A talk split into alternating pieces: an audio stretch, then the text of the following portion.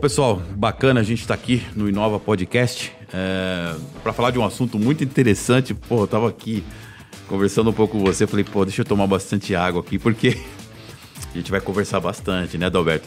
Tô aqui com o Adalberto, ele é diretor de marketing da BYD. É, a BYD basicamente é uma empresa que é uma montadora de carro. Me explica um pouquinho, fala um pouquinho da BYD, um pouquinho também, o Adalberto, desse assunto sustentabilidade que muito interessa a todos que estão nos assistindo aí. Ah, obrigado. Primeiro agradeço a oportunidade, né? Pra gente é sempre uma honra muito grande falar sobre sonhos, né?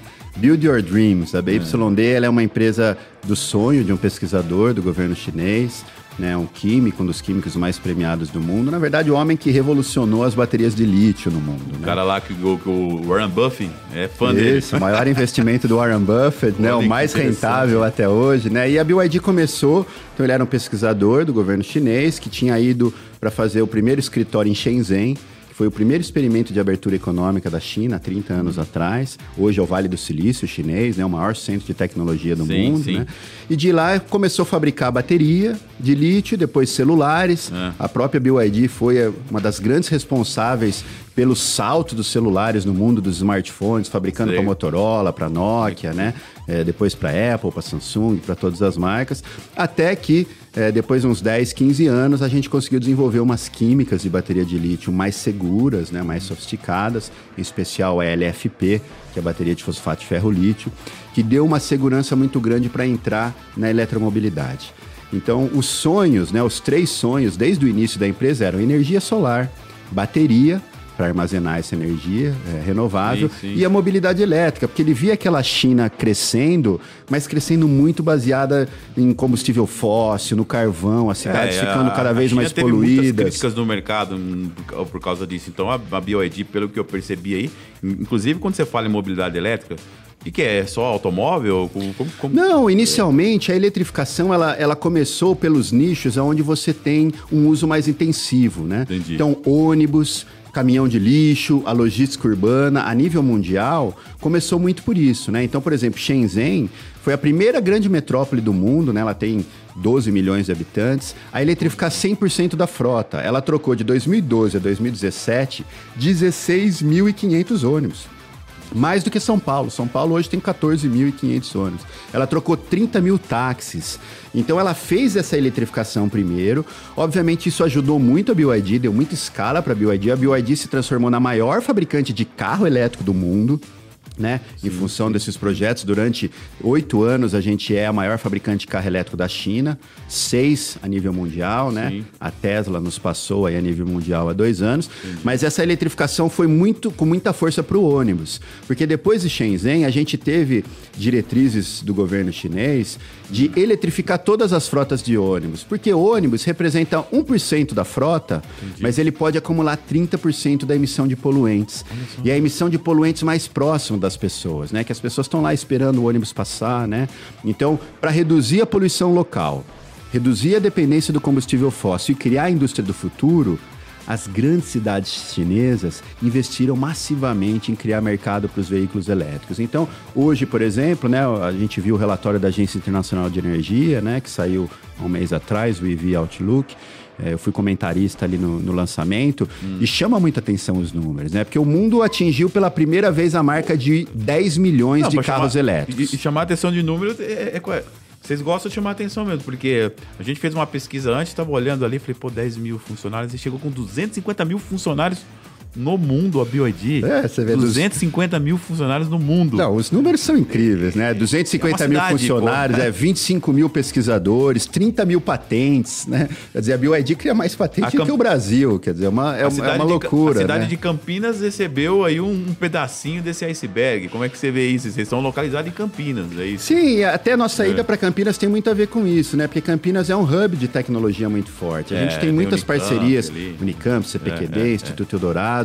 nós, inclusive, fizemos um investimento na Unicamp de 5 milhões para lançar o laboratório fotovoltaico da Unicamp. É o melhor laboratório do, assim, do hemisfério sul hoje de pesquisa. Claro, faz aquelas coisas de certificação, de metro e tal, mas eles têm lá, por exemplo, câmera de envelhecimento que ninguém tem na América do Sul, né? Então você consegue o quê? A gente está investindo hoje em novos maquinários de semicondutores, por exemplo, né?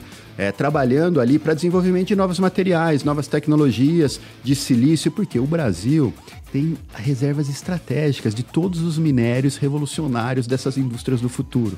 Seja em painel solar, turbinas eólicas, motores elétricos, Eu acho né, que precisa ter uma boa vontade governamental aí também, né? Eu acho que isso, isso influencia muito no negócio da BioID, né? Recentemente claro. eu vi aí uma matéria de vocês de um milhão de carros vendidos no mundo. Sim, você vê. Então, o mundo bateu 10 milhões de carros elétricos, a gente bateu 1 milhão. Então, 10% de todos os carros. Ônibus é a mesma coisa. O, mundo chegou ano passado a 600 mil ônibus elétricos. E a BYD tem 80 mil desses 600. Então a gente tem uns 15% dos ônibus.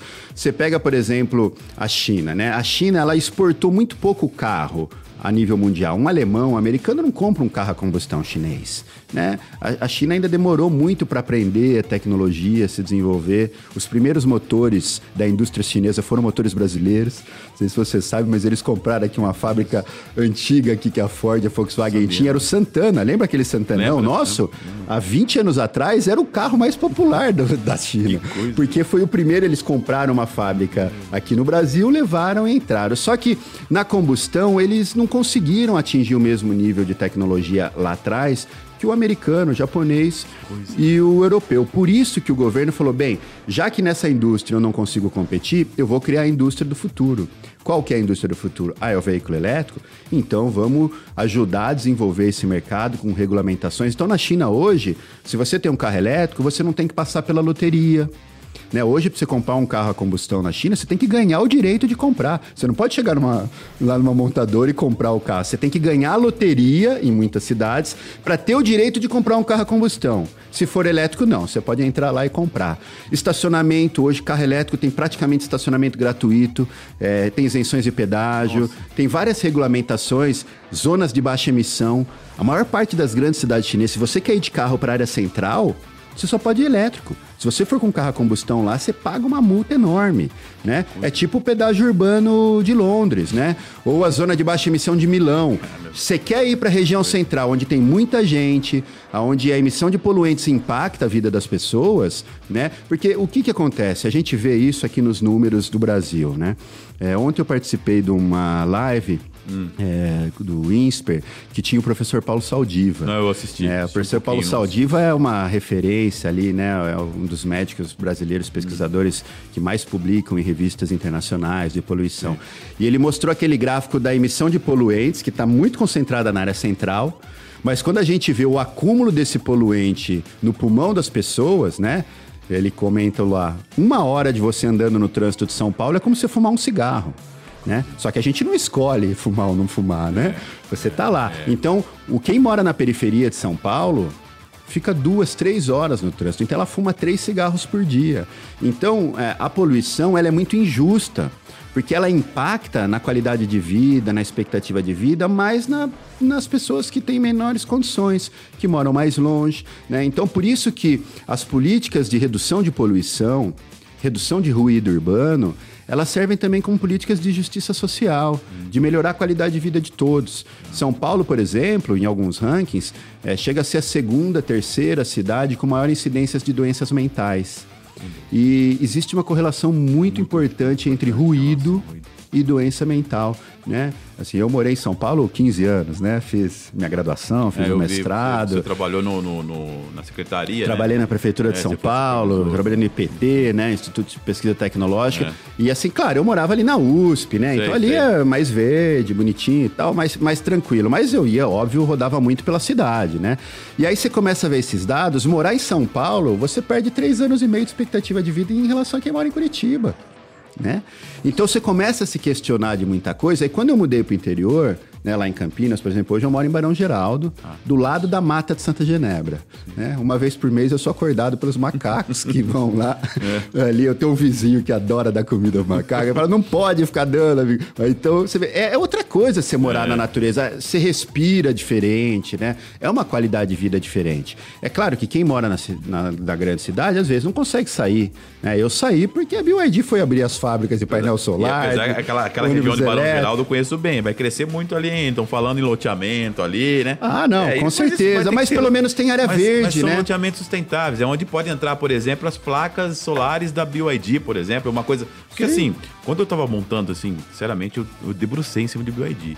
Sinceramente, eu, esse olho seu brilhando aí mostra que você gosta do que você faz, enfim, tanto que você preside aí, pô, presidiu, não sei como é que tá essa questão sua hoje em relação à Associação Brasileira de Veículos Elétricos. Sim, tá tô, um tô como presidente é, lá, então, um ano e meio. É, e o que acontece? É, eu procurei pegar um pouco mais o gancho, né? Não ficar só em veículo, que veículo eu acho que é mais fácil para as pessoas entenderem.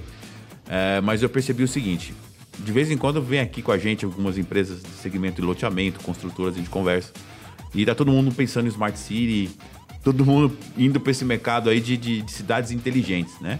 Até teve um pessoal aqui que lançou o MBA de cidades inteligentes. O pessoal da Urb, aquela empresa que trabalha com crowdfunding imobiliário. Tive com o CEO deles aqui. E o que, que acontece? Quais são as iniciativas nessa área? Pegando esse gancho aqui, tudo bem, Barão Geraldo vai crescer, perto da sua casa, onde você mora, vai crescer. Mas assim, as empresas, a, a, as, as loteadoras, consultoras vão ter que se preocupar com isso. E pelo que eu entendi, como BYD, Build Your Dreams, ou seja, é, é o nome da BYD, pelo que eu entendi, o, o, o, o empreendedor, o, o, fundador, ele tem esse compromisso. E parece que vocês também, olhando seu, no, no, seu olho assim, percebem que existe esse compromisso com esses, acredito, esses 250 mil funcionários. Como que você vê esse outro mercado? Sim. É... é, você vê, a BYD a gente tem um slogan de, de patrocinadora da mãe natureza, né? E basicamente porque hoje a eletromobilidade ela é muito mais do que o veículo elétrico em si, né? Existe um ecossistema de inovação gigantesco sendo criado entre o veículo elétrico, a residência das pessoas, o trabalho, o celular. Eu não sei se vai ser o celular ou vai ser o veículo, né? O veículo hoje, em especial com a ascensão do 5G, o veículo elétrico ele ele está tentando ocupar o espaço do celular como centro da vida das pessoas. Então tem um ecossistema de inovação gigantesco que está sendo criado. Então, por exemplo, para construtoras, a própria lei municipal aqui em São Paulo que entrou em vigor, né, que é, obriga o empreendedor a deixar pronto a infraestrutura é, para recarga elétrica, né? Eu na minha época, quando eu trabalhei na Secretaria de Meio Ambiente de São Paulo, a gente aprovou naquela época uma lei muito parecida que obrigava é, grandes consumidores, né, academias e tal, a ter energia solar para aquecer a água e novas construções de um certo tamanho lá deixar pronta a infraestrutura. Porque se você já põe a infraestrutura, por exemplo, básica, para a parte elétrica, de um carregador ou de um sistema solar, depois para o usuário ir lá e colocar um sistema solar ou um carregador é muito barato. Já se é uma estrutura, uma, uma obra, uma casa que não foi pensada para isso, você tem um custo muito maior, que você tem que quebrar a parede, tem que né, mexer no layout. Então, hoje, o consumidor do futuro, cada vez mais, ele vai ser empoderado a conhecer informações sobre quanto ele consome de energia, como ele pode gerar a própria energia. A geração distribuída é uma das principais tendências Pegando um no gancho mundo. aqui, até um gancho que deu muita polêmica aí recentemente, em relação a, ao mercado de blockchain, mineração, né? Principalmente em relação a essa questão da energia, que, na minha opinião, não concordo com, com algumas colocações que foram colocadas, porque é um mercado que eu conheço bastante, o mercado de blockchain. É, é, e pegando esse gancho, existe algumas coisas que eu já, eu já andei pesquisando sobre, sobre oráculos, né? Que são, que são é, criptoativos que vão ser que vão ser lançados em determinadas blockchain, sei lá, um Ethereum da vida, você tem ali um, um token que foi desenvolvido dentro de Ethereum, e esse token tem o compromisso de fazer o quê? De conectar o RP de uma Netflix, o RP de uma, de uma, de uma empresa de energia elétrica e, e validar todo o consumo da pessoa na blockchain para aquilo se tornar verdade. Então, assim, tudo que você está dizendo aí, é, quando, eu, quando, quando eu vejo o BioID, que você, vocês têm soluções hoje, até para planta, fábrica flutuante de açaí que vocês fizeram, porque, cara, eu falei assim, cara, eu, eu acho assim, vocês são, vocês são produtores de soluções nessa área de, de, de, de, sustentabilidade por meio de bateria de lítio. Pelo menos foi o que eu entendi. Então, por exemplo, amanhã. Você acha que amanhã essa. essa o papel da BioID é, é fornecer soluções até para uma própria. para uma uma outra, uma outra montadora de carro que queira usar a tecnologia BioID? É, isso, isso, isso? já ocorre, né? Por exemplo, hoje todos os carros elétricos da Toyota vendidos na China são plataformas BioID. Uma joint venture BYD Toyota. Hoje a Denza, que é uma grande montadora chinesa, é uma joint venture da BYD com a Mercedes. É o powertrain elétrico da BYD com a carroceria alemã da Mercedes. O que a gente busca, e eu acho que o crescimento do mercado de veículos elétricos é, ele está ajudando a viabilizar várias outras dessas tecnologias acessórias, né? Como blockchain, inteligência artificial. Mas o armazenamento é uma muito importante. Por exemplo, esse projeto que você citou da balsa sair né, lá, em, lá no Amazonas, que é um projeto muito bonito, né? Projeto feito por uma transportadora lá, Mais bonito Bertolini. Que feito, colocou em prática, porque a gente vê muita conversa nesse meio Sim. e pouca prática. Não, mas olha que, que lindo, né? Eles fizeram uma balsa que é uma indústria que processa lá 20 toneladas de açaí, que já tem uma ETE de tratamento de, de lixo, de esgoto. Aí ele pega aquela balsa com painel solar e a gente deu a solução de baterias, né? Então, uma solução de quase 1 megawatt-hora de bateria, que é uma solução muito robusta de bateria. Abastece ali, sei lá quantas residências, né? Mais de mil, mil quinhentas residências praticamente num dia inteiro. Autonomia de quanto tempo? É, durante, vamos dizer, uma 20, 24 horas, né? E aí o que, que ele faz? Essa balsa ele vai nas comunidades ribeirinhas, hum. compra o açaí direto do fabricante, do produtor, direto com o fabricante. Então aumentou em 300% a renda das comunidades ribeirinhas, que não precisam mais vender para dois intermediários até chegar na indústria. Processa o açaí ali direto, já tem dentro dessa fábrica o lugar para o açaí processado ser guardado. Então, você pratica aquilo que o mundo chama do comércio justo, né? É, da, de uma justa distribuição da riqueza. Porque às vezes, muitas vezes, o produtor lá na ponta ele ganha uma parte muito pequena. E o dinheiro fica entre esses montes de intermediários, que é legítimo, né? Ter no processo todo. Então, as novas tecnologias, como as baterias de lítio moderna, né? Elas viabilizam projetos que antigamente estavam só no sonho das pessoas e você não tinha instrumentos para entregar. A energia solar fotovoltaica com baterias é hoje uma das principais tendências para os sistemas isolados. A nível mundial, por exemplo, nós, eu lembro um projeto já de cinco anos atrás, é, que a BioID fez, que foi eletrificar um monte de comunidade no Tibete. Né? Então, no Tibete, lá eles... Você tem aquelas comunidades isoladas, lá no meio do Himalaia, né? Então, sistema solar com bateria, iluminação, era luz, carregador para ter um celular, computador e a geladeira. Era estruturinha pequena, mas foi entregue tipo 150 mil. Então você, você resolve assim. Imagina as comunidades ribeirinhas. Hoje o Brasil queima 10 gigas de diesel em geradores. Né? Além de caro, porque custa quase mil reais o megawatt, enquanto a energia solar custa 100 reais, quer dizer, 10 vezes menos, você está poluindo. Você acha que faz sentido na Avenida Paulista, na Avenida Faria Lima, aqui em São Paulo, um prédio ter um gerador diesel ali para backup, para quando falta energia, ou no horário de pico, aqui no horário de pico em São Paulo, pelo custo da tarifa no horário de pico, eles ligam um gerador, não um diesel, né? Normalmente é gerador a gás, mas ligar um gerador a gás no meio da Avenida Paulista, né? Às vezes você é, passa ali em volta do prédio, né? Você vai cortar o caminho, você ouve ali o, o gerador no horário de pico. Quer dizer, não faz sentido. Por quê? Essas grandes transformações tecnológicas do mundo, das energias renováveis, do armazenamento, da mobilidade elétrica, do blockchain, da inteligência artificial, né? Cada vez mais caminham para quê? O mobility as a service, né? O energy as a service. As pessoas não precisam ser dona do carro elétrico.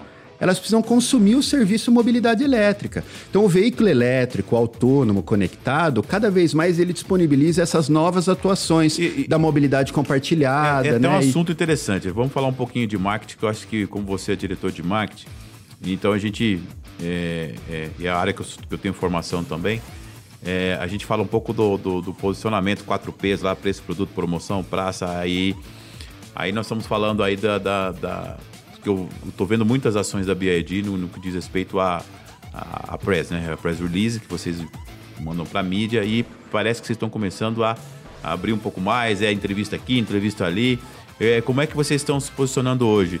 O, vocês pretendem se posicionar para locação de, de automóveis, uh, venda do, do, dos equipamentos para, para a área de, de, de, energia fotovoltaica. Como que é o posicionamento, pensando em marketing hoje, como vocês estão se posicionando? Porque eu ainda tenho um pouco de dúvida, não consegui entender ainda, mas eu falei, pô, eles estão começando a aparecer, porque parece é. que vocês estavam um pouco retraído e agora parece que está aparecendo um pouco mais. Sim. Como é, é que... como a BYD é uma indústria, né? E a gente não vende para o consumidor final, a gente vende só para empresas, né? Ou distribuidores que hoje, vendem até hoje. Ainda a, pretende ficar até hoje. Mercado, ou... A gente nunca teve tá. essa preocupação muito grande de ganhar o grande público. Né? Tá. Né? Mas o que, que vem acontecendo? Por um lado, você tem um fenômeno importante de que os jovens não querem mais comprar carro.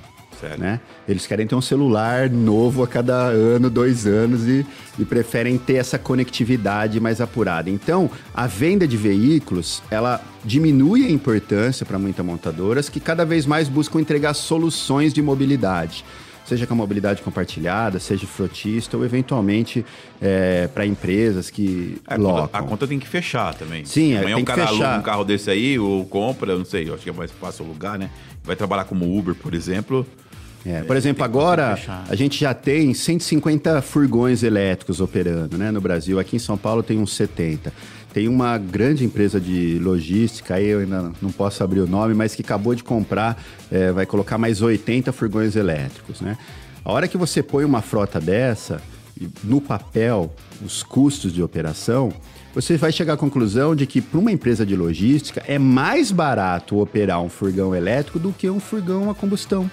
Por quê? Ele não pega rodízio, ele tem isenção de rodízio, ele tem isenção de IPVA, né, redução no custo do IPVA, e ele tem um alto, é, uma alta disponibilidade da tecnologia, porque um veículo elétrico você não precisa ficar fazendo manutenção, não precisa, né? Um ônibus elétrico, por exemplo, tem um relatório de lá de Curitiba que testou o elétrico com o híbrido, com a combustão, e falou que o ônibus elétrico é o que tem a maior disponibilidade de tempo.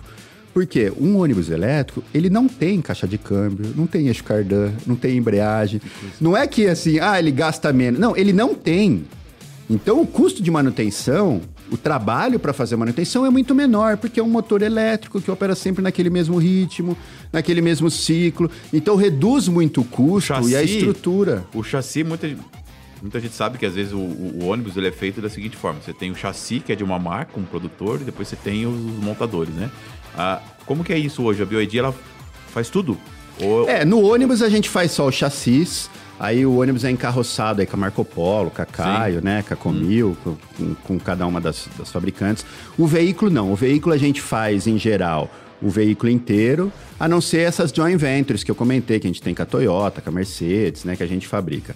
Desde o ano passado a BioID começou a vender bateria para outras montadoras, grandes globais, porque a gente desenvolveu uma nova bateria chamada Blade, que é uma bateria bem fininha de lítio, que aumentou a densidade energética. Ela ainda é baseada no LFP, né, no lítio fosfato ferro. É, a BYD caminhou muito para o investimento no fosfato ferro para a gente sair do cobalto. Né, porque o cobalto tem algumas questões ambientais, né? As reservas lá estão lá no Congo, na África, umas questões de sociais ali associado à mineração. Então a gente tentou caminhar com outras montadoras mundiais para essas químicas avançadas que têm menos impacto. E sempre buscando químicas que possam ser recicladas. Então hoje, por exemplo, as nossas baterias, elas duram 10 anos num veículo, depois você tira, usa mais 10 anos em sistemas de energia solar, depois você usa mais 5 a 10 anos para fazer regulagem de frequência de voltagem na subestação, na rede de distribuição. Né? Inclusive, hoje existem muitas startups no Brasil. Lá na Associação Brasileira do Veículo Elétrico, né, que eu presido, a gente tem startup hoje que está pegando bateria usada e fazendo reaproveitando para sistemas Esse solares. É um, é um, ponto que você tocou que, que, é muito interessante, que aqui a gente é. A gente fala que o. programa Inova 360 é uma plataforma, não é mais um programa. Que eu acho que essa é a ideia que a gente quer passar para o mercado. Aqui nós, nós somos programa, nós somos reality show, Batalha das Startups, onde nós colocamos literalmente as startups num ringue para disputar e, e, ganhar um espaço dentro do nosso hub. Né? E nós temos aí Janguia Diniz, que é um dos nossos sócios, tem todo o grupo Imepar envolvido, todo mundo aí apostando nesse negócio. E uma das coisas que a gente discutiu é, é como a gente ter hoje um, uma startup. Eu acho que uma startup ela, ela não pode trazer simplesmente a invenção. Porque assim, eu acho que Invenção é você inventar uma bateria para celular. Inovação é essa bateria durar mais que o meu iPhone durar mais do que né, o, o tempo que dura, que isso é uma batalha, né? É, é, olhando por esse lado, aonde a BioID ou até mesmo a Associação Brasileira de Veículos Elétricos está olhando para as startups, do que, que você tem de novo para contar para nós? Tipo assim, um case, falar, ó, temos uma startup que está com a gente assim, assim, assado, que está fazendo tal coisa. Conta um pouquinho para gente. Legal. É, a gente criou uma categoria de startups lá na associação exatamente por sentir é assim uma efervescência muito grande nesse setor, né? Quer dizer, existe um ecossistema de inovação muito grande sendo formado, certo. desde iniciativas governamentais, então a gente vê lá os hubs de Salvador, de Recife, de Floripa, Porto Alegre, Curitiba. É, eu posso citar, por exemplo, o caso de uma startup nossa lá, a Atlas, que eles pegam essas baterias usadas, reconstroem sistemas e durante, por exemplo, o salão do automóvel, a gente teve lá estandes de montadoras que foram 100% abastecidas com energia dessas baterias de segunda vida que foram carregadas com painel solar. Né? Então a gente está falando de fechar o ciclo de emissão zero. Por isso que é tão bonita o desenvolvimento dessas tecnologias, porque a gente está falando de energia solar, da bateria sendo usada, da mobilidade elétrica, que é seis vezes mais eficiente do que o motor a combustão, né? Por exemplo, o motor elétrico é seis vezes mais eficiente que a combustão. Ele custa quatro vezes menos para operar é, do que o motor a combustão. E aí depois você vai ter esse monte de bateria. Aí você fala, pô, mas isso pode gerar um, um problema ambiental. Vou fazer o que com essas baterias? Mas o mercado já deu uma solução. O mercado já encontrou valor para ela para reutilizar numa segunda vida, numa terceira vida. E hoje, por exemplo, tem muitas startups na Europa que estão fazendo novas metodologias para purificação e reciclagem de bateria de lítio. Então, mesmo químicas de bateria de lítio de cobalto, né, que é aquela que a gente tem no celular, que antigamente eram muito difíceis de ser recicladas, hoje na Europa você tem startups já com processos, novos processos, que conseguem reciclar quase 95% das baterias. Então, é, isso agrega muito. Por exemplo, muita gente não sabe, mas o painel solar fotovoltaico, né, ele tem 97% de reciclagem. É mais do que o alumínio, né? Então, essas novas tecnologias, elas já nascem quase sempre... É, com o seu ciclo de emissão integrado. Né? Quando a gente pensa do sol à roda, né? A energia solar fotovoltaica que abastece os veículos elétricos, que depois ele roda, depois tem a, recicla a segunda vida, a terceira vida, a reciclagem e a vida, a destinação final. O ciclo de emissão dessas tecnologias no seu ciclo de vida todo, ele é muito favorável. A gente está falando de reduzir 90%, 95% a emissão de CO2. Então, em face da nossa realidade que o mundo vive hoje de aquecimento global, as mudanças climáticas é o maior desafio que a gente Ô, vive. Alberto, né? eu acho que você tem um desafio também. Quando você está falando assim, eu vou entrar um pouco no endomarketing, né? Que eu acho que, que eu acho que uma empresa que tem 250 mil funcionários 250 mil, 250 ah, mil colaboradores. Tem, tem uma divisão lá só para cuidar disso. Você precisa ter um endomarketing muito bem feito, muito bem distribuído. E, e, eu acredito até que se todo mundo tem essa pegada, da mesma forma que você passa essa informação, com a maneira, com a energia que você passa, eu acredito também que é, os próprios colaboradores da BioID querem investir em inovação e de repente amanhã se tornar empreendedor até para esse esse build your dreams ser compartilhado com todos. Quais as ações que vocês fazem hoje internamente pensando nisso? Porque assim, é legal falar para fora. Mas o legal é você ver acontecer internamente, por exemplo. Todos Todos comprou a ideia? Como é que você vê isso? Ah, sim, com certeza. Eu acho que a, a gente, quando criou o departamento de comunicação né, interna. É, acho que a comunicação é imprescindível. É, foi, foi uma área assim. A gente tem um departamento de sustentabilidade e um de comunicação, né? Que, que trabalham muito juntos. E o que a gente sentiu? Que o funcionário também ele tinha. Ele, ele queria ouvir mais sobre essas soluções, sobre o que vem acontecendo no mundo. Então, primeiro a gente teve um trabalho importante de comunicação mesmo, de estar tá sempre explicando o que está acontecendo, os principais projetos, né? Desde os murais, do newsletter, das coisas internas, até a vivência da empresa. Então a gente faz o BYD Day com a família, por exemplo, né? Traz as famílias para entrar lá. E, e, é muito legal você ver, por exemplo, um funcionário da linha de montagem de uma fábrica de chassis de ônibus. Aí eles, naquele dia, explicam para os filhos. O que, é. que o ônibus elétrico que o pai dele está montando faz para a sociedade, né? Aquela moça que está na linha de montagem de um painel solar, ela explica para o filho. Então, por exemplo, nós, né? Eu tenho filha pequena também, minha filha tem cinco anos. Assim, eu acho que quase tudo que eu faço na minha vida, eu tô sempre pensando nela, né? A gente trabalha pela sustentabilidade, é. pelo futuro, porque eu tô pensando num planeta melhor para ela, é. né? Então, dá muito orgulho pra gente. Você pergunta, por exemplo, pra Valentina, fala, pô, Valentina, o que, que seu pai faz? A minha também, minha né? Maria Eugênia Valentina, é. nome da minha filha. E ela sempre fala, ah, meu pai, ele ajuda a salvar o planeta, né? É, ele, hum. ele ajuda a preservar o meio ambiente. Então, é muito legal você, isso é um reconhecimento que você tem dentro de casa, é, que te dá muito orgulho, né? Porque, claro, a, a, vida cotidiana ela é muito dura, né? Às vezes, nesse momento de pandemia, ainda a gente muitas notícias ruins e tal. Então, você precisa sempre buscar coisas que te levem para ter essa visão de futuro, né? O que realmente importa na vida, né? Eu e é... pro pessoal aí editar aí, ó. Quando falar o nome da Valentina e falou o nome da Maria Eugênia, gente, vocês vão mandar isso para nós, né? Pode publicar, pessoal. oh, então, que legal. Olha, tô vendo aí que a gente tem. Se deixar, a gente fica o dia inteiro conversando a respeito desse assunto. Eu acho que é um, um tema é, que tem tudo a ver. Eu vejo, eu, eu vejo esse tipo de, de, de ação, é, assim, vontade para trabalhar vocês têm. Acredito até que no, no RP de vocês lá, no SAP, sei lá que, qual é o RP que vocês usam, é, os seus os compradores hoje deve ter, deve receber algumas orientações no que diz respeito à contratação de fornecedor. Eu acho assim, cadeia de suprimentos. Eu trabalhei um tempo na, na Belgo Mineira, e hoje é Mital, né? E a gente, a gente fazia aí procurement, onde a gente procurava qualificar cada vez mais os fornecedores para entrar. E assim, não adianta você ter hoje um, um, um, um mercado se adequando às, às expectativas da empresa, os funcionários se adequando e o fornecedor não.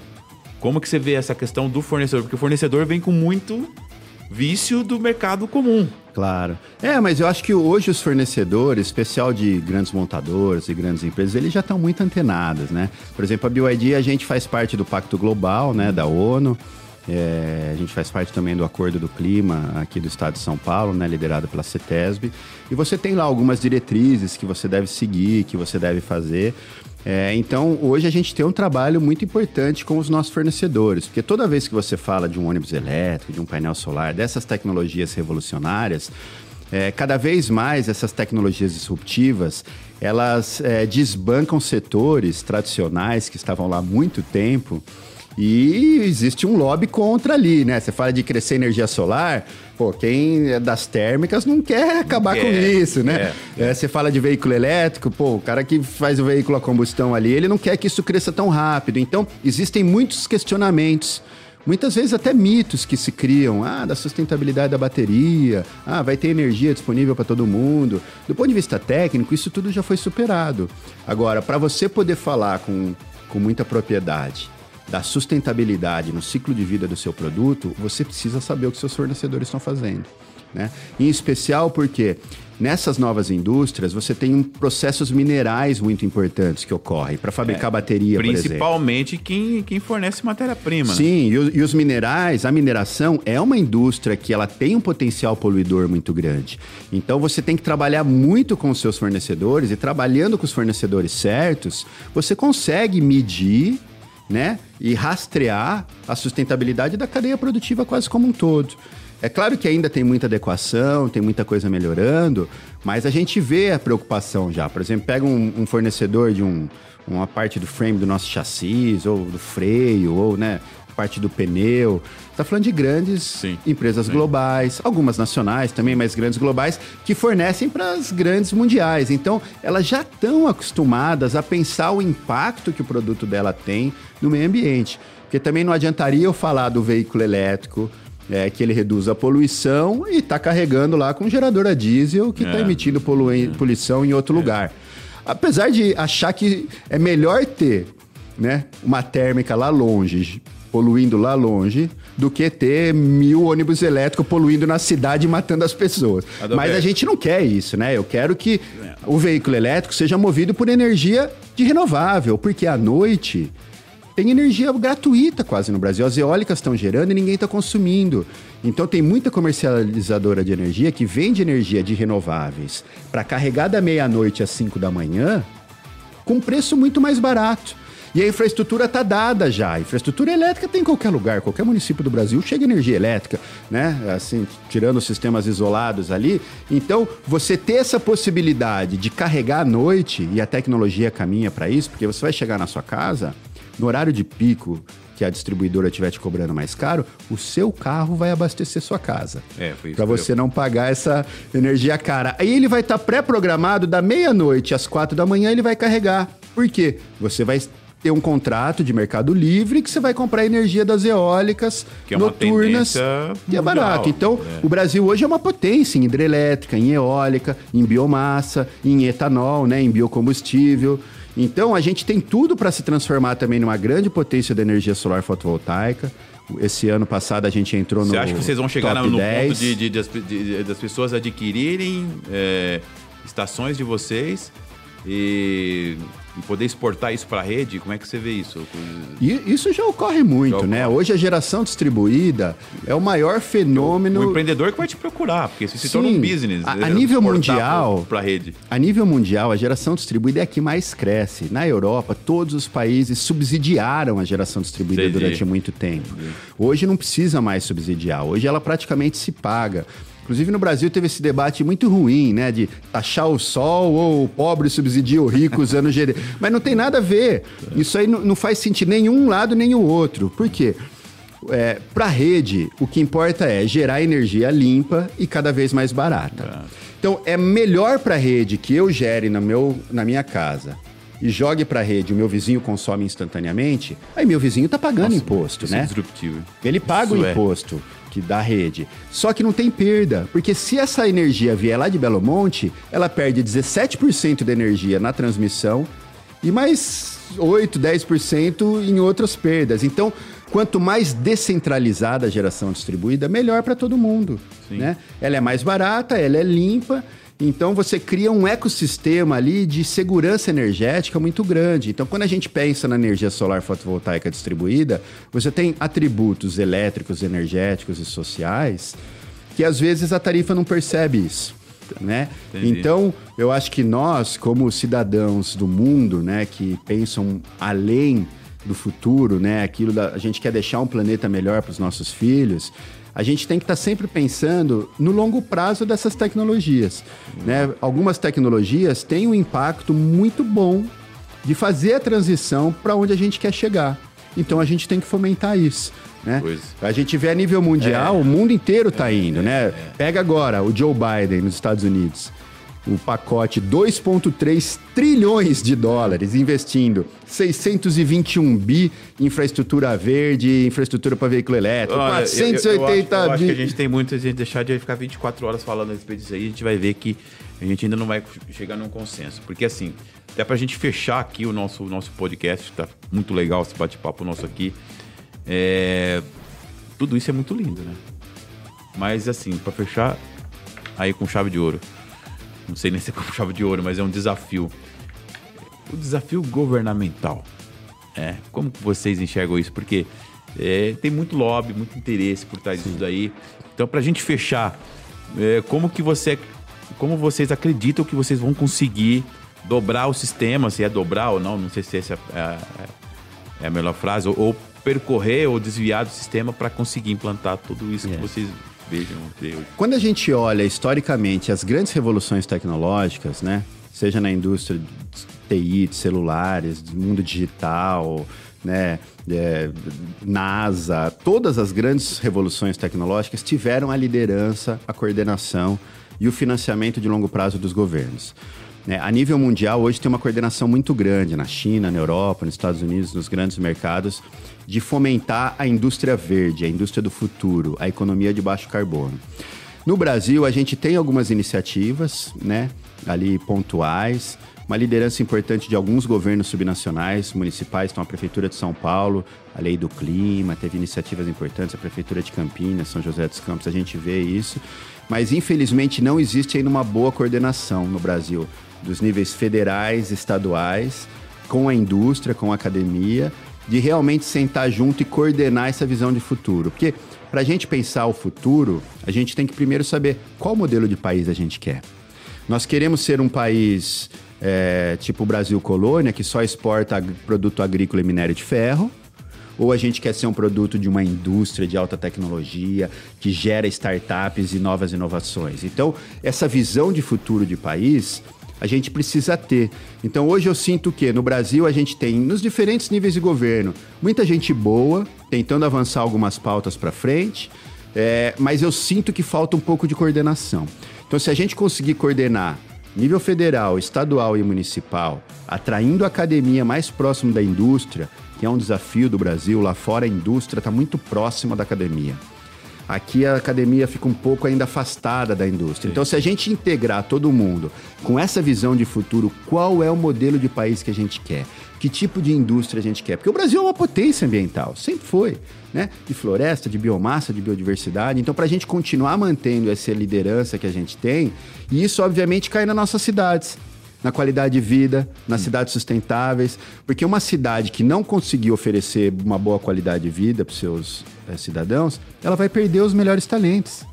Um jovem que está desenvolvendo uma nova tecnologia, que mora em São Paulo, que fica lá duas horas no trânsito, poluição, com ruído. A primeira oportunidade, ele vai, você vê, Santiago, Montevidéu agora acabou de abrir um programa atraindo brasileiros para ir lá abrir startups, eles financiam o cara. Estônia, né? tem o mundo inteiro tem. Então, assim, se a gente não melhorar a qualidade de vida das nossas cidades, a gente vai perder esses talentos, esses jovens talentos que estão criando as tecnologias do futuro. Daqui a 50 anos, Aí eu pergunto, né, é, pessoal? É outra coisa. Pessoal da rede social aí, inclusive, quem quiser comentar aí, comenta abaixo aí no, no YouTube, nas redes sociais, que modelo de país que você quer. Eu acho que essa é a grande, é a grande pergunta que a gente deixa para os nossos telespectadores, nossos web espectadores. Hoje é tudo uma, uma, de uma maneira convergente. É, Adalberto, eu quero agradecer sua presença. Eu acho que você enriqueceu aqui o nosso nosso bate-papo. Eu, eu acredito muito nessa visão. É tanto que eu fiz questão de debruçar realmente em cima de BioID, me chamou muita atenção quando eu recebi e verifiquei vocês a primeira vez. E espero que você possa ser um, um, um parceiro nosso aqui trazer mais coisas, a gente ter mais tempo para fazer outros bate-papos como esse. E quero só agradecer você e deixa o um recado aí que você quer deixar para o pessoal para que é, o país que as pessoas querem, será que é o mesmo país que você quer? Então, fala um pouquinho. Ah, eu primeiro agradeço a oportunidade, né? Muito bom a gente estar tá aqui discutindo inovação, novas tecnologias. É, eu acho que o Brasil tem um potencial enorme. A gente tem uma, uma mão de obra muito criativa. O brasileiro é criativo, né? O brasileiro ele é empreendedor, é um dos povos mais empreendedores do mundo. Então, se a gente conseguir melhorar a qualidade da, da educação, fazer cada vez mais ciência básica, ciência aplicada, integrando todos isso. É assim que a gente sair dessa crise, que uma hora a gente vai sair, né, dessa crise econômica, da pandemia e tal, o Brasil tem o potencial de se consolidar como um grande líder nessas novas energias, na eletromobilidade, na sinergia entre o biocombustível e a eletromobilidade, né, os veículos híbridos flex, por exemplo. Então existe um universo, um ecossistema muito grande que vai ser gerado. Né? Eu acho que para todos que estão nos ouvindo, é, que falam, pô, eu gosto disso, eu quero, eu quero estudar mais, se aprofunda. Tem muitas ferramentas hoje para você aprender sobre inovação, sobre novas tecnologias online, tem muitos cursos online disponíveis, muitos até gratuitos. Eu acho que o momento agora é a gente se capacitar. A gente se capacitar, para as habilidades do futuro, né? Realmente fazer, né? É, se capacitar assim para essas inovações tecnológicas, até para questões mais cognitivas, né? De é, interemocionais, ali, interpessoais, para que a gente possa cada vez mais somar. Né? É, você sozinho consegue fazer muito pouco. Agora, várias pessoas juntas é. pensando junto para um futuro, você consegue criar muito mais. Então, acho que o Brasil tem um potencial enorme. Né? Eu sou muito otimista em relação ao futuro do Brasil, é, porque eu acho que a gente tem tudo para se consolidar como uma grande nação, né? E um país cada vez mais sustentável, um país cada vez mais que pensa no futuro, nas novas tecnologias e aonde a inovação é o centro, né? Quando a gente vê essas essas pesquisas, você fala, ah, o que, que você quer ser quando crescer, né? Tinha época, alguns países, você falava, ah, cara, eu quero ser youtuber, eu quero ser, né, assim, artista, eu quero ser jogador de futebol. No Brasil tinha muito isso, sempre teve. Mas cada vez mais você pergunta para as pessoas o que você quer. Não, eu quero estar tá numa startup de tecnologia, eu quero abrir minha própria empresa. que bom, quero... bom, isso é bom, muito bom, ótimo, né? Eu acho que a gente está cada é vez mais conscientizando as pessoas e criando essas tecnologias do futuro para os empregos do futuro. Porque daqui 15, 20 anos metade dos empregos que vão estar existindo nem foram criados é, ainda. Exatamente. Então a gente tem que ter essa capacidade de resiliência, né, de adaptação hum. às novas tecnologias. Parabéns, parabéns, parabéns. Espero que você esteja conosco de novo. E como você diz, né, build your dream. Construa nossos sonhos. Tamo junto. Valeu. Obrigado. Valeu.